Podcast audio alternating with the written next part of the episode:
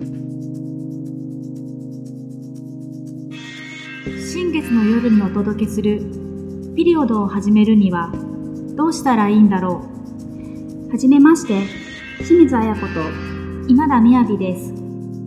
ここではピリオドを始めるにはどうしたらいいんだろうという問いを立て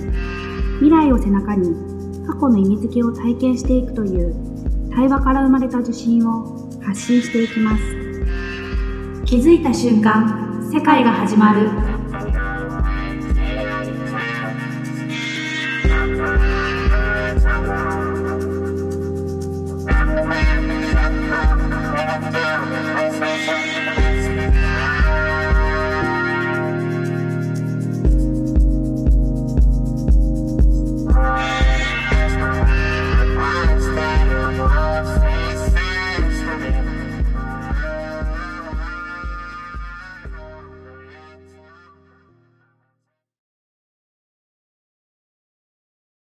えー後半戦は、えっと、前半で盛り上がった、えっと、ビジュアルの話ですね。あの、花火のような絵が、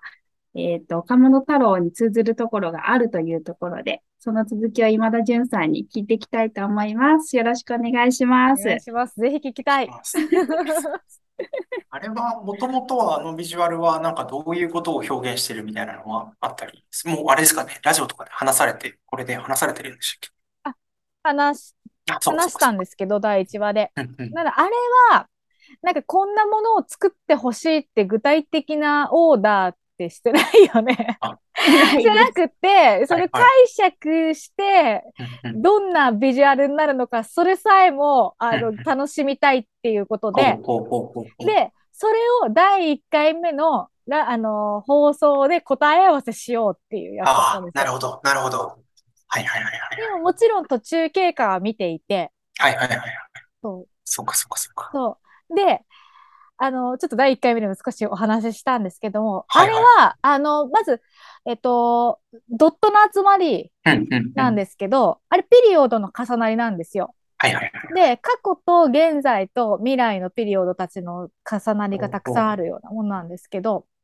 なんか、あれまた意図してないんですけどね。あの、私たちが今回のポッドキャストの配信どうするかってなった時に、はいはい。満月新月で行きたいよね、みたいな話をしたんですよ。はいはいはいそし。たら、なんかあんなビジュアル出てきたから、え、怖いんだけどって言って、なんでこの月みたいな、しかも、なんかだ。月、月だし、なんか新月のようにも見えるし、満月にも見えるじゃん、みたいな。確かに確かに。なんか、そういう、この偶然な重なりっていうのが結構あって。うんうんうん。でですよね。プラス、これも言ってないんですよ、本人。デザイナー本人が言ってないんですはいよ。はいはいはい。あの、私たちがそのピリオドを始めるにはどうしたらいいんだろうを言葉で表すなら、うん気づいた瞬間、世界が始まる。で、あ、のね、小学校の時習った赤い実弾けたで言うと、赤い実弾けたパチンだよ、みたいな話をしていて、はははははそのパチンみたいな瞬間を、こう、ピリオドが始まるにはどうしたらいいんだろうって表すなら、みたいな話をしたんですよ。そしたら、なんか、初めはフラットなデザインの、なんか、月みたいな雰囲気のものが、最後、今のビジュアルになるんですけど、弾けちゃってたんですよ。なるほど。そう。面白い。面白い。ますます面面白い。白いなと思って、言ってないのに、みたいな。だからみんなちょっと違うルートから、こう、いろいろ試行錯誤していったら、はなんか近い概念にこう、重なっちゃったのかな、みたいな話を。あ面白いですね。すごい。いや、いや、いや、よかったです。ちょっと、すいません。これが、いやいや、わかりやすい説明じゃないっていうね、いや。わかりやすい、いやいや、わかりやすいです。わかりやすいです。いや、やっぱそれ良かったです。聞けて、さらにそれでちょっと岡本太郎の重なりが 出てきてる そう、それが気になる。その話が聞きたいんですよ。ありまして。あの、岡本太郎が残した言葉で、おそらく一番世に知られてるのは芸術は爆発だっていうやつがあって、はい。で、あの、あれは CM でも当時使われて、多分マクセル、日立のマクセルってカセットテープかなんかの CM で、うん。岡本太郎がなんかピアノをじゃんじゃかじゃんじゃか、うん。多分 YouTube とかでも落ちてるんですけど、弾きながらうん、芸術は爆発だ、ビャンビャンビャンみたいな感じでやって、うん。いやーみたいな感じなので、なんか、あの、さも芸術は爆発だの爆発ってこう、なんか、しかも岡本太郎爆発おじさんとか言われてたんで、こう、なんかドカーンとかバーンっていうイメージだと思うんですけど、うん。岡本太郎が何の本だったかななんかに書いてるんですけど、その爆発について語ってるところがあって、うんで、彼が言ってるのは、えっと、爆発っていうと、まあ、ドカーンと音がして、なんか物が飛び散ったり血が流れる暴力的な、まあ、イメージをさも抱かれるかもしれないと。うん。でただ、まあ、私が言う爆発ってそんなもんじゃないんだと。うん。爆発は音がないんだっていうふうにまず言ってるんですよね、なんか岡本太郎が。で、音もなく、おどろおどろしい残骸とかもなく、パーッと宇宙に、パッっていう言葉を使ってるんですけど、パッと宇宙に放射すると。しかもそれも無償、無目的にっていうふうに言ってて、で、しかも色も色でもないようなもの、形も形でもないようなもの、全生命が瞬間的にパッと開ききることが爆発なんだっていうふうに言ってて、うんなんかこのピラデのイメージを見たときに、その岡本太郎の爆発をなんか思い出したというか、うんなんか、まあ、あと多分ピリオドを始めるにはって、そのピリハジっていう言葉ともつながるんですけど、うんなんかピリハジって別にバーンっていう爆発ではなく、なんかこう静かなる爆発みたいなものがあるようなあのビジュアルからも感じがして、うん。で、特になんかこう散ってる感じ、まあ花火みたいな感じをイメージして、しかも花火も、なんていうんですかね、いわゆる打ち上げ花火のあのヒュールドカーンっていうんじゃなくて、なんかどちらかというと手持ち花火的な、線香花火的な、なんか僕は勝手に、まあ創造的語読をうん。あの、して、なんか、そ、それがすごい岡本太郎的な、その生命のパチパチパチ、みたいな音もないような音もあるようなギリギリのところの、なんか広がりみたいなのを、うん。あの、ビジュアルから勝手に想像したっていうのがありました。いや、なんかすごい。いや、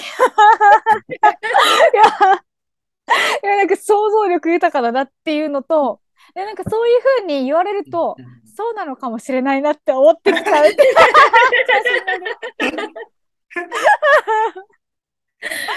あいや、でも、その赤い実弾けたパチンもそうなんですけれども、なんかこう、なんだろう、それを、こうた、なんていうんですか、次の生命がパチンとこう弾ける瞬間のこのエネルギーの放出っていうのはものすごいものだと思うんですよね。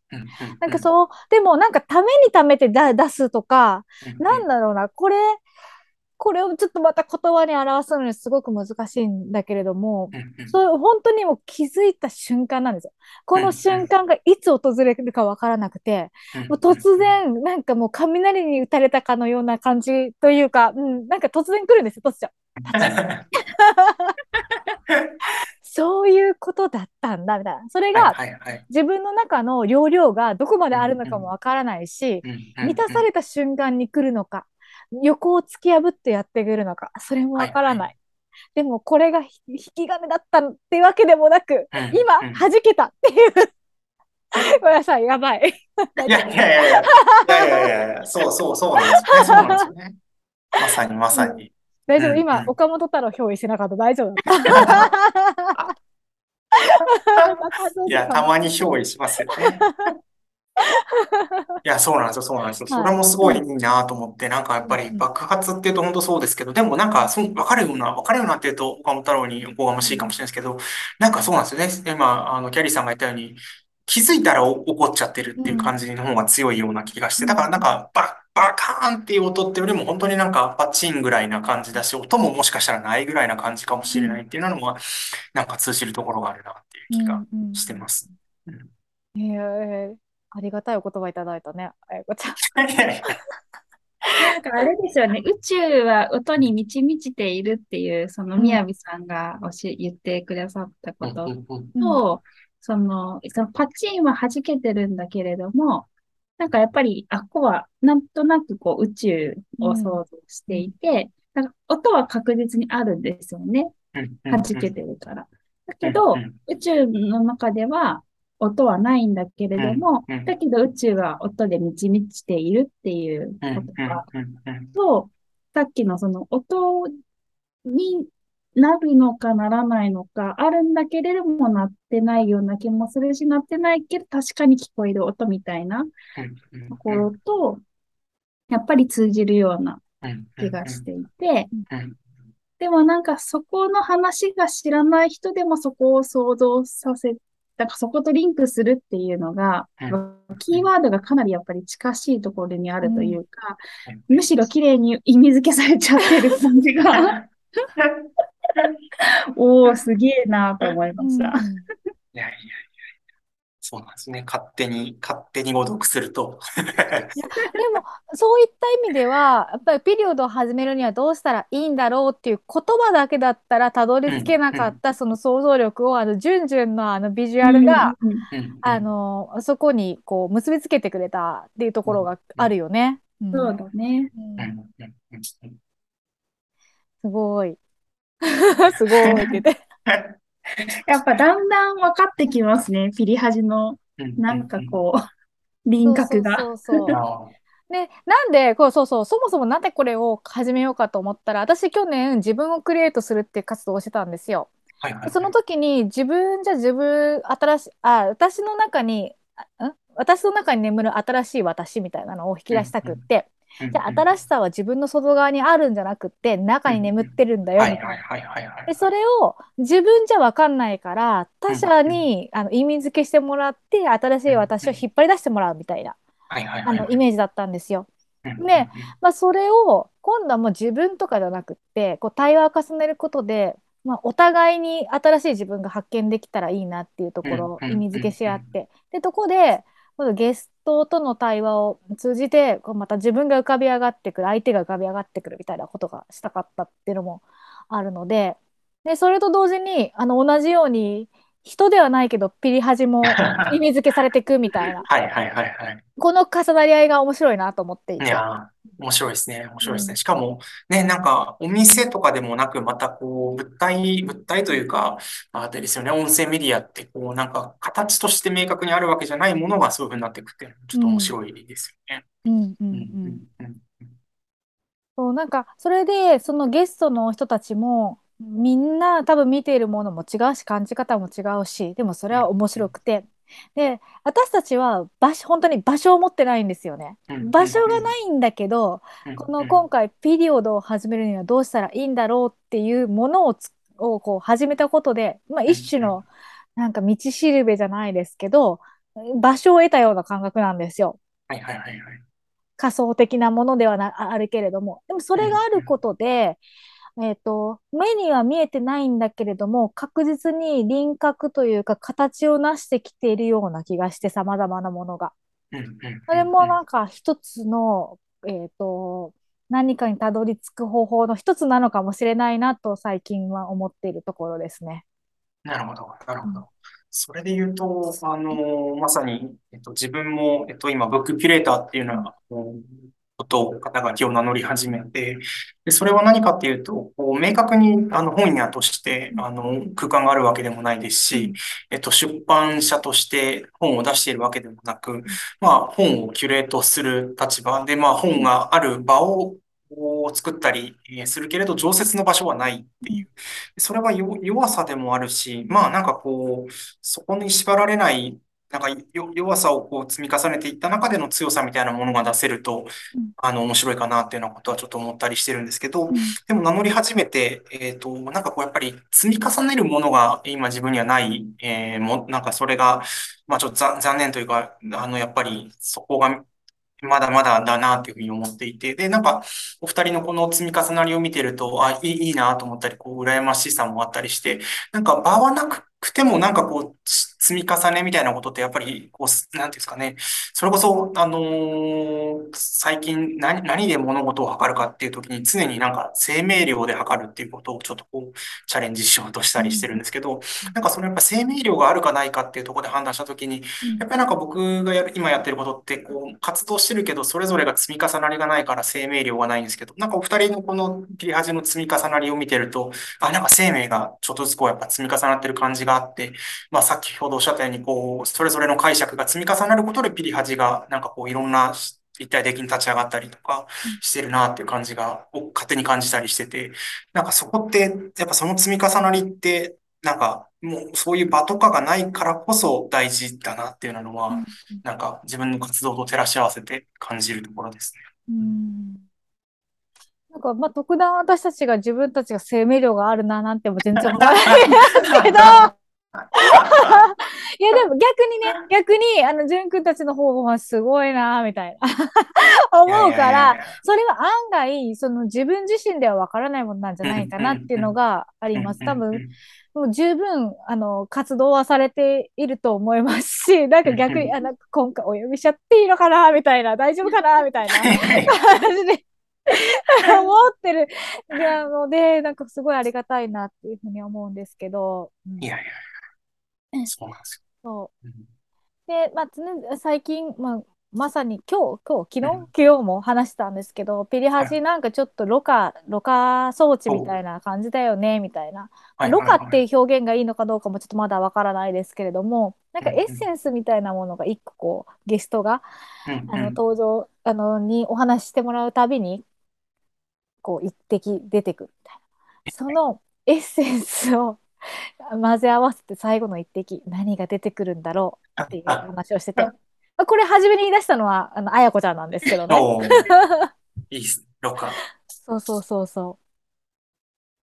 なんかそういったものをやっていきたいよね、みたいな。でもその一滴にすごいもう何かが詰まってるみたいな。うんうんうんうん。ですよね。うんしかも、ね、それが目的なわけでもないですしね。なんか、うんうん。しかもそれのろ過したものが出るまでの、なんか中間生成物みたいなものもいっぱいありそうですし。うん。うん。そうで、これもさっきの、その音声メディアを本にしたいっていう発想と近しいものがあるんですけど、ちょっとそのろ過装置を作ってみたいなっていう 欲求も出てきて、今。全体としての？そうそうそう、本当にちょっと作りたいな、みたいな。なんかもう、そ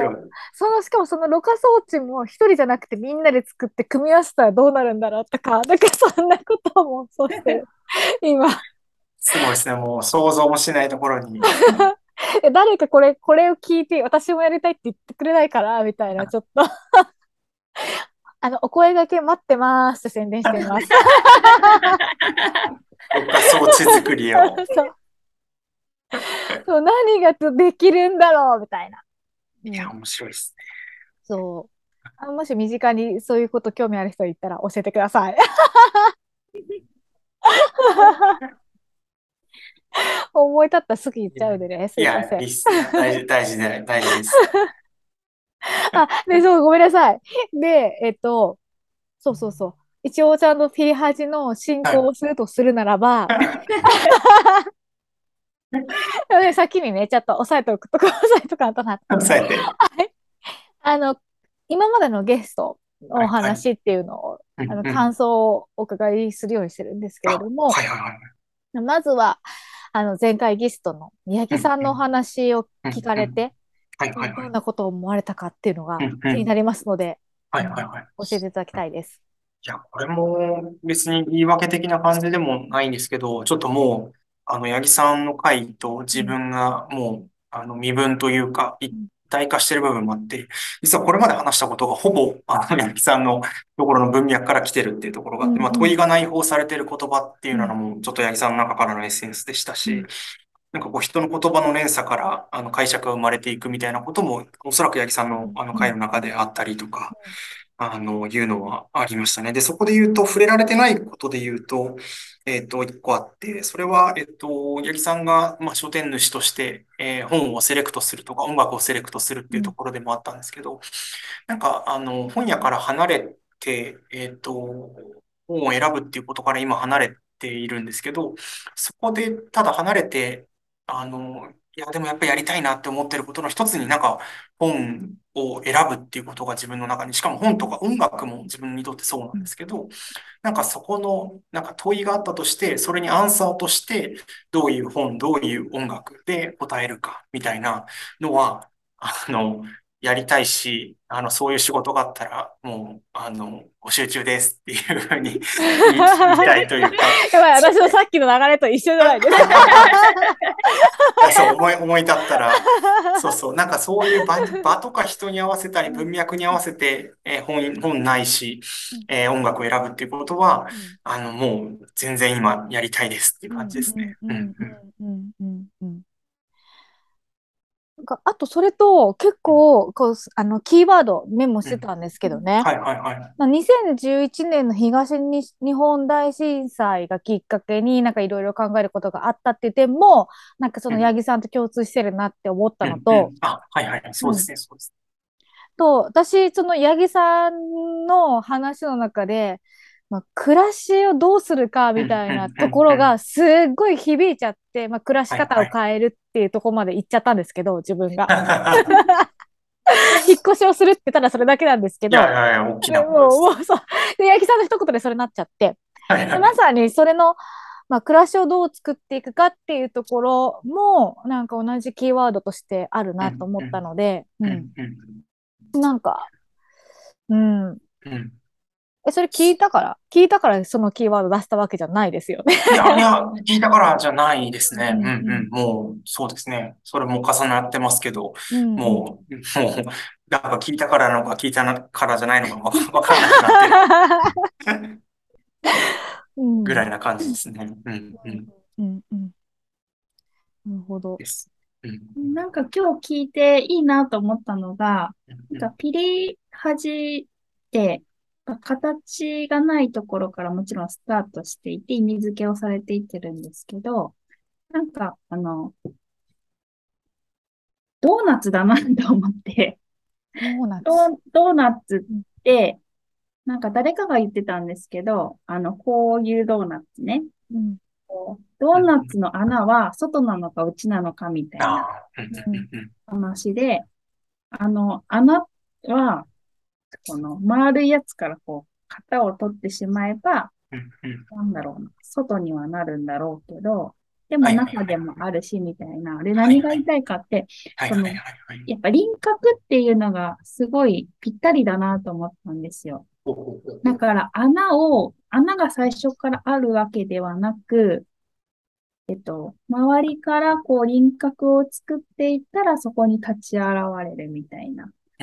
でもそこに、えっと、真ん中に物体がボーンってあって、そこから何か波及されるわけじゃなくて、なんかこう、いろんな柔らかい要素が集まって集まって、うん。まあ輪郭が立ち現れるんだけど、うんあくまでも穴の中は空っぽなんだなと思って。ピリハゼ自体が何かっていうわけではなく、なんかこう、集めた要素で輪郭を形作って、まあそれが意味付けされるみたいな話やと思うんですけど、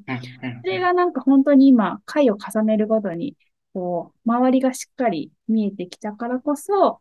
なんかうん。真ん中の穴がはっきり分かってきたみたいうんな。なんかそんな、そんな感じを、なんか輪郭っていう言葉をいただいて思ったのと、まあじゃあその穴の中は本当に空白なのかみたいな話と、その昨日宮部さんと話してた、なんかろ過するときに、ろ過って言っちゃうと不純物をなんか取り除くみたいなイメージになっちゃうけど、それは違うよねみたいな話をされてて、まあ確かにそうだなと思うんだけれども、例えばその不純物の塊がドーナツの穴だったら、なんか、それすらも、なんか、その、そこを解像度上げていくとまたなんか、穴には穴の世界があるじゃうんないけど、うんうんうんうんなんかそういうのもあったら面白いなと思う。うんうんうんうん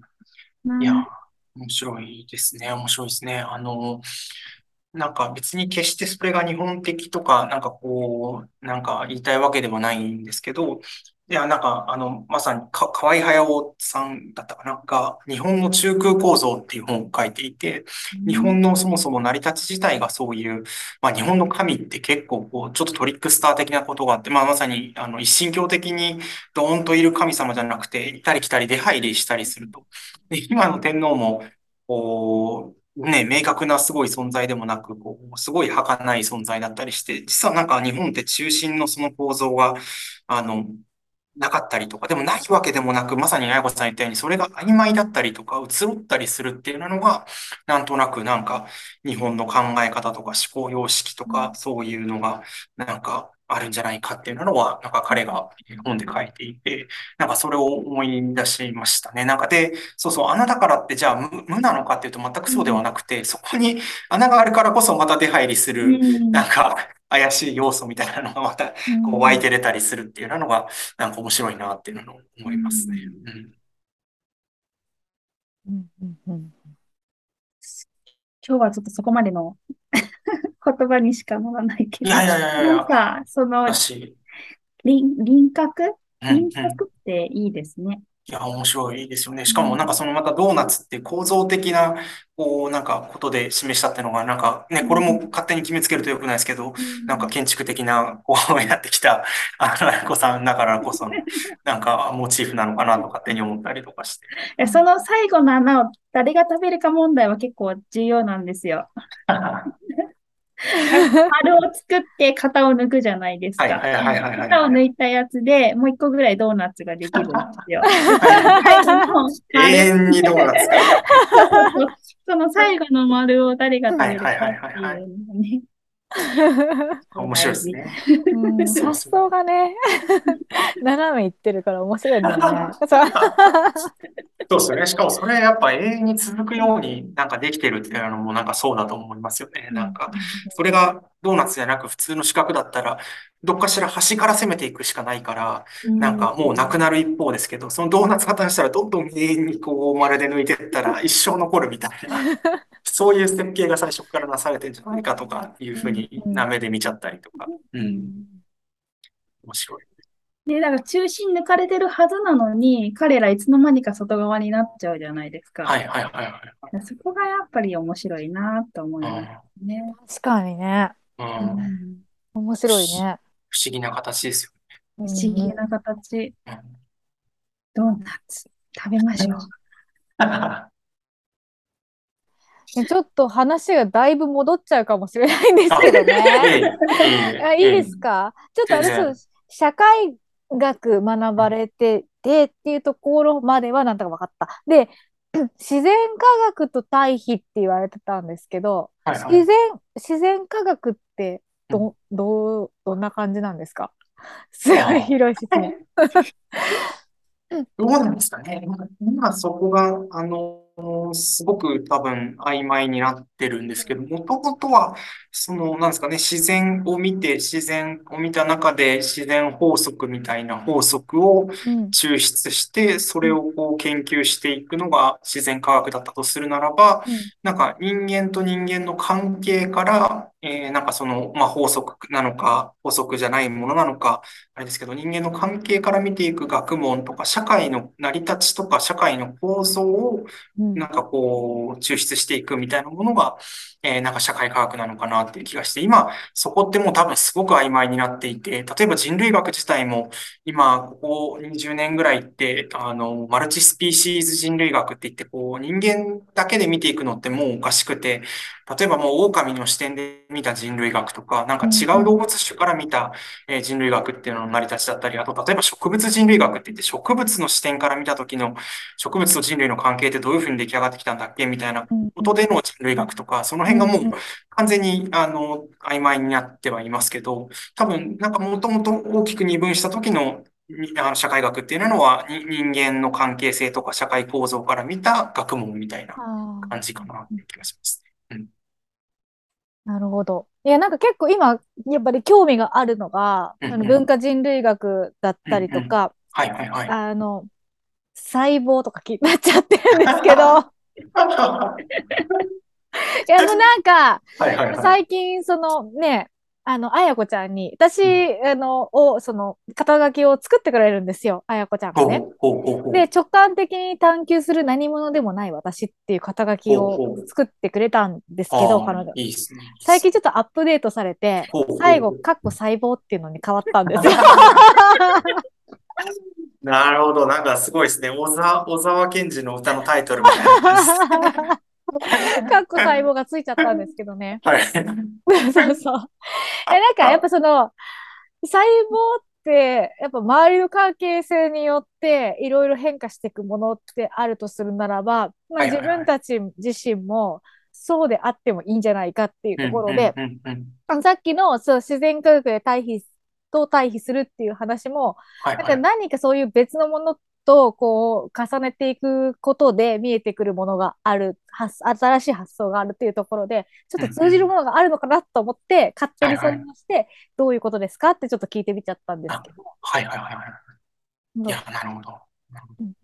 そうあ、そうそう。で、これを言うと、ちょっとネタバレになっちゃうから言えないけど、あの、3冊本選んでくださいって言われたんですよ、淳君に。はいはい、そうですね。そうですね。まさに。いや、もうこれでも全然バレても大丈夫ですよ。あ、大丈夫です。はい、もう情報解禁なった。大丈夫です、大丈夫です。はい、私ちょっと3冊ね、選ばせてもらって、はいはい、1個が発酵文化人類学っていうやつで、もう1個が17歳からの歴史だったかな。日本、違うかも。タイトル間違ったのかも。で でも一個が福岡伸一さんの生命の歴史。はいはいはい。生命の歴史だったよね。あ、違う？やばい、違ったらどうしよう、これ放送してんのに。放送して。ちょっと正最後、細胞になった気がしますけどね。なんか最後、2つどっちにしようかな言って。そうそうそうそう。で、細胞は入れないきゃですよね。そう。で、本のタイトルが間違ってるかもしれない。そうそう。ちょっと見てみましょう。言い直さないとね。えちなみに、あの、さっきの17歳のためのやつは、世界と日本の見方。うんうんうんうん。そう。松岡聖吾さんの、ね、そうですね、そうですね。17歳のための日本の見方です、ね。そう、世界と日本の見方。うんうん。あで、そうですね、生命の話ですね。そうそうそう。あ、よかった、合ってた。よかった、よかった、めでたし、めでたし。あその興味の分野もちょっとなんか重なってるなと思っていやですね、ですね、まさに、まさに。そう。で、まあ、ちょっと割と全部読みやすい本といえば読みやすい本なんですけど、読みやすいからこそ、あ、でも分かりやすいわけではないっていう感じなんですけど、全部。そう。だからこそ、なんかすごい、こう日常にも、こう、つながるものがたくさんあって、面白い、こう、思考法になったなと思って見てたんですけどね、全部を。いや、ですよね。福岡伸一さんなんてまさにそうですよね。細胞から世界を見て、うん、それが別にね、なんか分子生物学にとどまらない社会自体をこう、その目で見るみたいな、動的平衡みたいなことの概念で社会を見るみたいな感じだから、もう、なんか、自然科学から始まって、もう、横断してるみたいな感じですね。うんうん、うん、まさに。で、また、福岡新さんは、あの、低空飛行原健也さんの、で、うんうん、あの、まあ、ゲストとして出られてた時に、ロゴスとピュシスっていうので出てたんですよ。まあ、そのままピュシスみたいな、だったんですけど。まあ、その時に、あの、建築的に物事を考えて、魚を設計しろっていうと、魚をまず背骨から描いて、骨を、あばら骨を描くんだ、みたいな。そっから肉付けをして、みたいな。はいはいはいはい。あの、人間のその建築的思考で言うとそうなるの。だけど生命は違うんだ、みたいな。細胞が分裂してって、最後に背骨ができるんだ、みたいなことを言われてて。私たちがこう、当たり前だと思って作ってた合理的な作り方ではないものの方が実は合理的なのかもしれないみたいなところの視点っていうのは、まあ、そういったところからしか見出せなかったかもしれないなと思った時に、なんかすごい、あの、いろんなこう捉え方っていうのはもっとこの何かから学んだものを当てはめるんじゃなくって、純粋に自分が感じたことをいかに言葉にして、どういうふうな成り立ちになってるのかっていうのを自分で思考するっていう癖をつける方がいいなっていうふうにちょっと思った。んですよね。そこにちょっと新たな発見があるんじゃないかなっていうふうに思って、そういうのも気づかせてくれたっていうのも、参考書、さなんていうんですか、お勉強図書ではないものからこう学べるっていうところがすごい面白いっていうふうに思っですよね。ですよね。しかもそのまさにその勉強図書とその本の違いで言うと、あの、さっき冒頭でお二人ともその学習っていうか学ぶってことが好きで、その学ぶもなんかこう、なんかね、何か目的を達成するために学んだり、こう技能習得のためっていうよりも、なんか直感に従ってこう来たものをなんか自分の中にそれを噛み砕いて消化して、で、それをなんか噛み砕いた要素をなんか体内に入れてるみたいな感じの、そういうなんか学習スタイルみたいな感じなのかなっていう気は。まあ、僕もどっちかというと本当にそうで、で、それをなんかひね、もしかしたら人はご誤読と呼ぶのかもしれないけれど、それが想像につながってる部分はすごくあるみたいな。しかもそれも消化したものって別になんか直線的にリニアに、じゃあそれがどこ、どこに何に役立つかって全然わかんないですけど、気づいたら、あ、なんか実はこの時食べたあれって、この、なんか、私のこの感覚的なものになんか、もしかしたらこれが役立ってるのかもしれないみたいなことは後で分かってくるみたいな、なんかそういう順序なような気もします。うんうんうんうんうんうんうん。そう、だからまあ知らずのうちに自分の中にこう、そういったものが堆積されちゃって、無意識のうちに自分を形成するものの一つになってるみたいなところもあるかなというふうにはちょっと思うんですけど、そういうことを癖づけていくというか、もうもう無意識になっちゃう。は歯磨きするのと同じぐらいの感覚になっちゃうみたいな。別に頑張ってないみたいな感覚になっちゃう。うん。うん。うん。いや、まさにまさに。え、ちょっと巻き戻しついでにもう一個だけ巻きましたよ。ぜひぜひ。あの、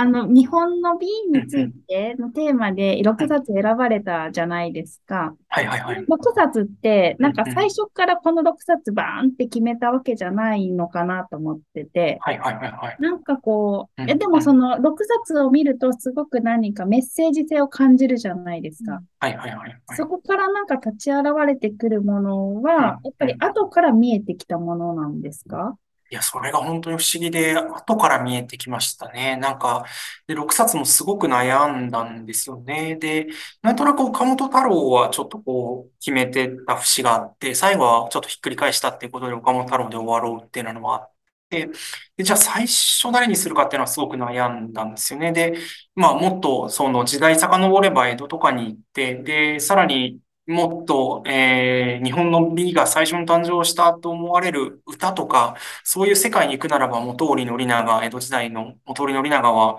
やっぱり外せないとか思ったんですけど、ただ、やっぱりそういう時に大事になるのが異分子みたいなもので、やっぱりその海外っていう、まあね、もともと中国とか朝鮮とか、ね、ポルトガルとかとのやり取りはありましたけど、やっぱり圧倒的に明治時代にもう全く日本と思考様式も生活様式違う西洋が入ってきたっていう衝撃って僕らの想像をもう絶する多分ものだったなっていうのは思っていて、それをまさに体で感じて、えーまあ国のエリートとして言ったけれども、もう身体的にそれが合わなくて嘔吐しまくった夏目漱石みたいな 感じだったりとか、やっぱりなんか明治時代のその今までと全く違うものだった、なんか存在に触れたっていう衝撃っていうのは、なんかやっぱ逆に日本を照らす一つの大きな経験だったっていうことは、なんとなくそう、そうかなっていうのは直感的に思って、だったら、なんだとするならば、やっぱりけ一番最初の契機は、まあ、一回は元織宣長じゃなくて、まあ、明治にした方がいいかなって。明治でじゃあ誰をそれが最初にやってたか、なんか日本っていうものと、あの西洋っていうものとの対立とか違いで苦しんだのかっていうのを見ていくと、あ、やっぱりなんか元織宣長、あ、えっと、岡倉角三が、茶の本っていう本を、あの、英語で書いたんですよね。で、それはなぜかっていうと、あの、おそらく、まあ、諸説あると思うんですけど、あの、日本の文化とか日本の美っていうものを全く分かってもらえなかった。特にまあ、アメリカでこう黄色い人種っていうふうに馬鹿にされたりして、全く取り合ってもらえなかった岡倉が、いや、実はその、しかも表面的な美だけでなくて、思考様式としての日本の美っていうものが、茶を通して、茶というものが一番それを表して、えー考えられているっていうことを英語でアメリカ人に伝えたくて、もう伝えたくて伝えたくてしょうがなくて、その思いが一つになったっていうのが茶の本なのかなと思って、最初は茶の本で言った。で、それを次に、岡倉は国のエリートとして、えっと、国費を使って、えっと、いろんな日本の美、まあ、大仏とか仏像を集めて日本でやって、っていうような人物でしたけど、それをじゃあ今度海外に行って留学した人物として、あ、やっぱなんか夏目漱石、しかもその葛藤に生涯多分彼は苦しんでたんだろうな、みたいなことで、じゃあ夏目漱石にしよう、みたいなことで選んでいった、みたいなことで、ちょっとずつなんかそうかもしれないな、みたいなことで端二人を埋めていって、そこから間の人を、じゃあ、まあ柳はもう僕は大好きすぎるっていうことがあったりするので、まあ柳は外せないなとか、そういうので選んでいって6人になっていったっていう。で、面白いのは、あの、個人的にはその6人だったんですけど、えー読書会を当時やってた東京のお客さんたちから、いや、その6人じゃ、ちょっとまだわかんないでしょうっていうので、他の人もやってみたいっていうので、お客さんから勝手に、あの、鈴木大拙と、えー柳田国夫と、最後に白洲雅子をやりましょうみたいなことで、お客さんがファシリテーターになって3回続編みたいな感じでやって、計9回で完結したっていうような感じでしたね。それ、広島開催してほしいです。あ、実はですね、広島の開催は、あのー、見流れ展っていう、あやのってるんだ。そうなんですよ。やってですね、えっと、去年か。それは全6回シリーズだったんですけど、6回やって、えー、オンラインでもつなぎながら、あの、ハイブリッドみたいな形で、どうしてもやっぱり2週目やりたいっていう東京の方々がいたので、2週目とかをやりながらやったのが、えっと去年だったんですけど、なんかでもこれはどういう形、読書会なのがいいのか何なのかいいのか、ちょっとまだわかんないんですけど、あの、3週目やりたいと思っていえーて、やってください。やってほしい。なんかあの、開催するのに何人必要だってことであれば、はい集めてくるね。あ 確かに。いや、いいっすね、いいっすね。なんなら会場も考えるんで。もう宮部さんいたらもう完璧ですよ。ディレクションバッチリです。いや、やりましょう、やりましょう。じゃあ、それはちょっと。うん。そうなんですよ、そうなんでですもやっぱ編み方が編集者ですよね。こう、うん。お尻と頭を決めて、そこのストーリーをどう組み立てるかみたいなのが。いや、でもそれも本当に思ってもみなかったんですけど、まあ本当になんかしっくりくる。今考えるともうその6人以外考えられなかったんじゃないかなっていうぐらいな6人、誰、誰もこう替えが利かない感じがあったりして、なんかすごい当時の自分にすごい拍手を送りたいなっていう感じの人選ですね。それ体感したいです。いや、そうそうそう。え、なんかね。そう、私たちもこう、そう、なんか興味のあるところは、うんあの、す、ちょっとこう、なんかじわんとこう、こう、重なってるところが、すいません、おこがましいですけど、あるなと感じておりまして、いやいや、そんな。知識量がそこまであるわけではない。そうそうそうだから、わからないから、今更になって、もう一から学び直さなきゃってなって、必死で読んでったりとか、探してるっていう感じいなんですよやいや。いや、いやいやいや、やっていきましょう、じゃあ。そうそう。だから、その、なんかちゃんと一本線がピュンと通った中で、こう、こう泳ぎたい。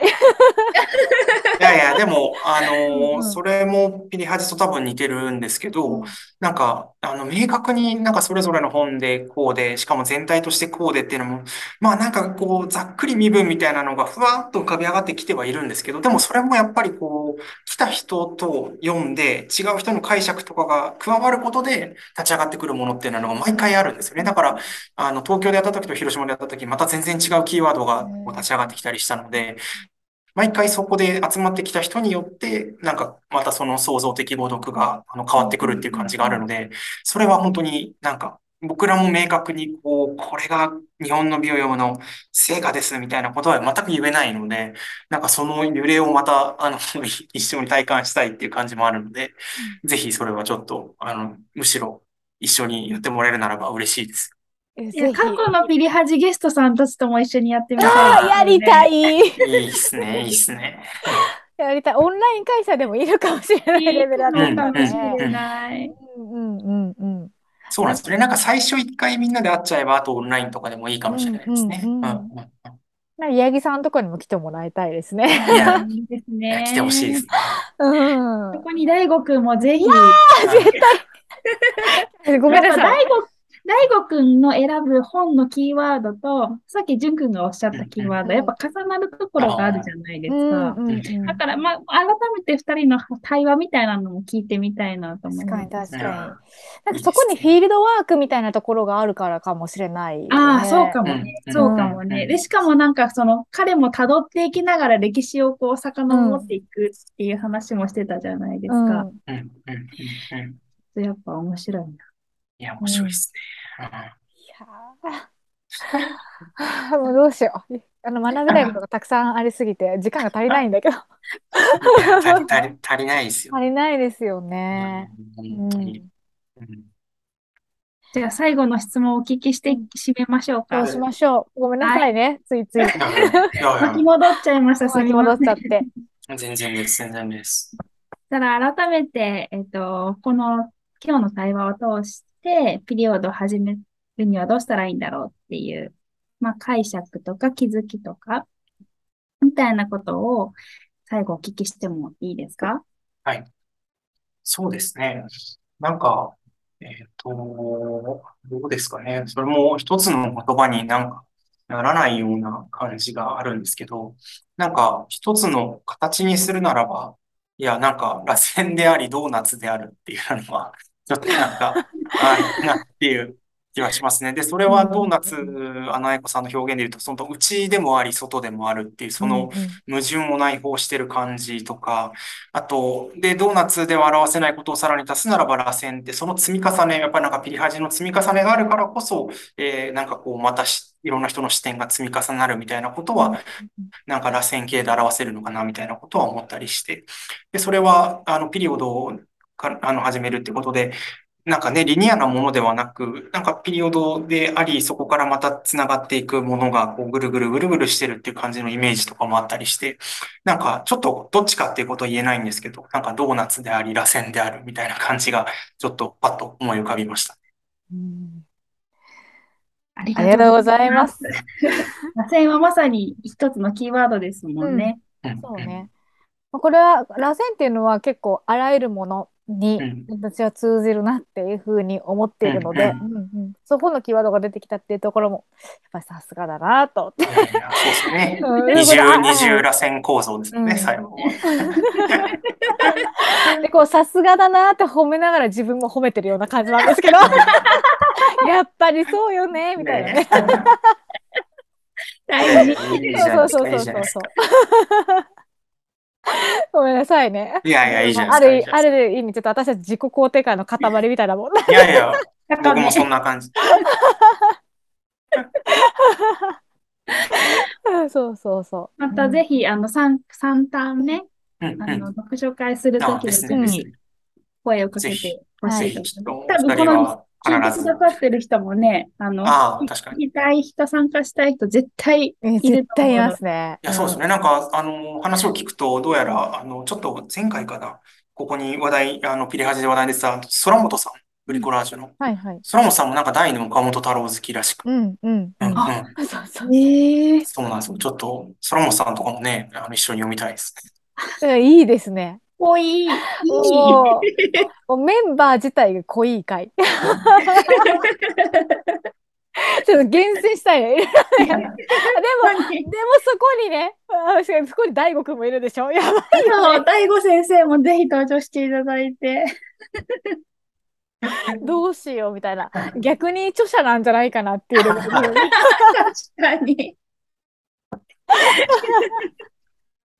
いや、本当もうちょっとぜひぜひ。でも、でもやりたいですそう、うん、それでやっぱり人がつながっていくのも面白いですね。うん。いや、ですね、ですね。はい。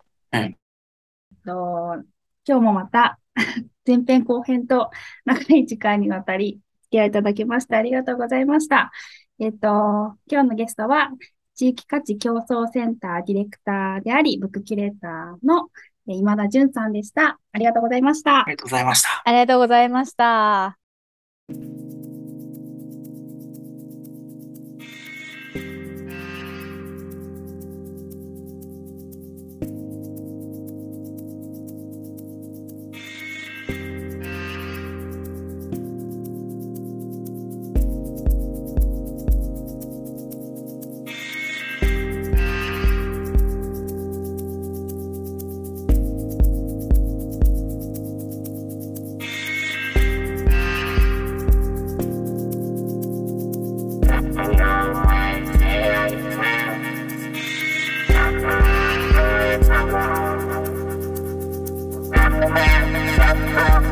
down, down, down, down, down, down,